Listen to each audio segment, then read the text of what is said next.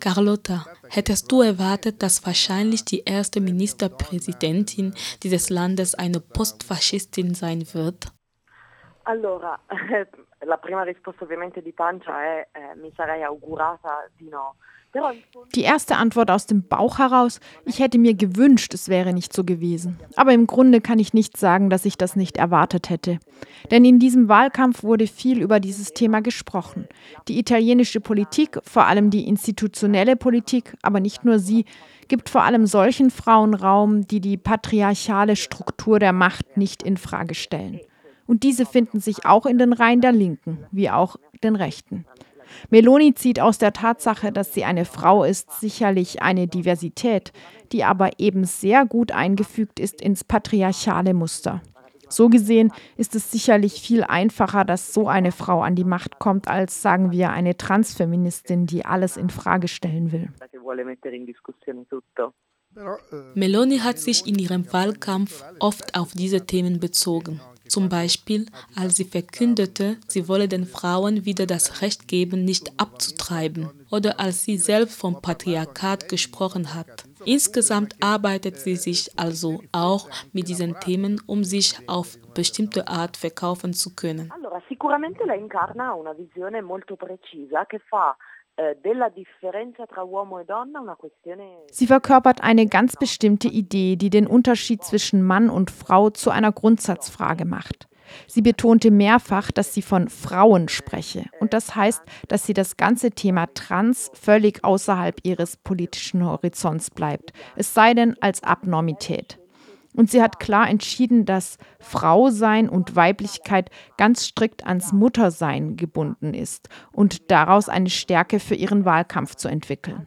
Dabei stellt sie sich Mutterschaft ein bisschen wie ein Schicksal jeder Frau vor. Ein Schicksal, das natürlich hervorragend zu ihrem politischen Projekt passt, die Nation zu stärken, das Weißsein der Nation, denn es geht um italienische Frauen, die Töchter italienischer Kinder sind. Wir kennen ihre Position zum Staatsbürgerschaftsrecht, die italienische Kinder gebären.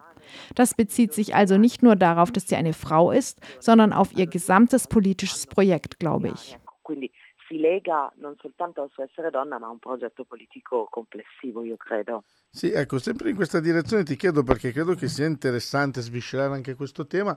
Lei proprio In den letzten Interviews vor der Wahl hat Meloni überall eine Sache erwähnt. Sie würde den Paragraphen 194 über das Recht auf Abtreibung nicht anrühren, nicht verändern. Einige Genossinnen haben mir gesagt, sie glaubten ihr nicht. Und das Recht auf Abtreibung sei schon so weit entkräftet, dass Meloni es vielleicht auch einfach gar nicht mehr zu ändern brauche. Siehst du das denn auch so? Tu hai questa stessa sensazione o i motivi sono altri? Um, io credo no, anch'io, questa, devo confessare di avere questa stessa sensazione. Auch ich sehe das so.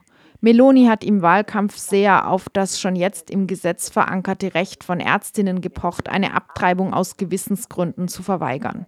Wir wissen, dass die Rate der Verweigerungen aus Gewissensgründen praktisch jetzt schon einen sicheren, pünktlichen und sozusagen unbesorgten Zugang zum Recht auf Schwangerschaftsabbruch unmöglich macht.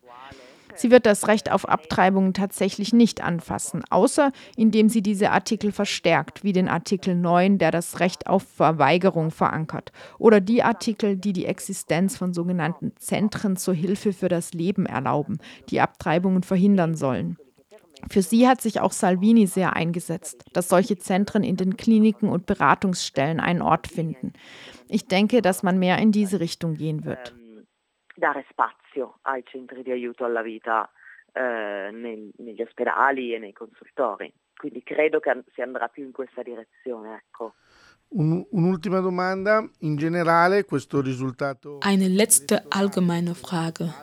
Hattest du dieses Ergebnis erwartet, einschließlich der niedrigen Wahlbeteiligung, oder hast du etwas anderes erhofft? Speravi anche in questo caso qualcosa di diverso?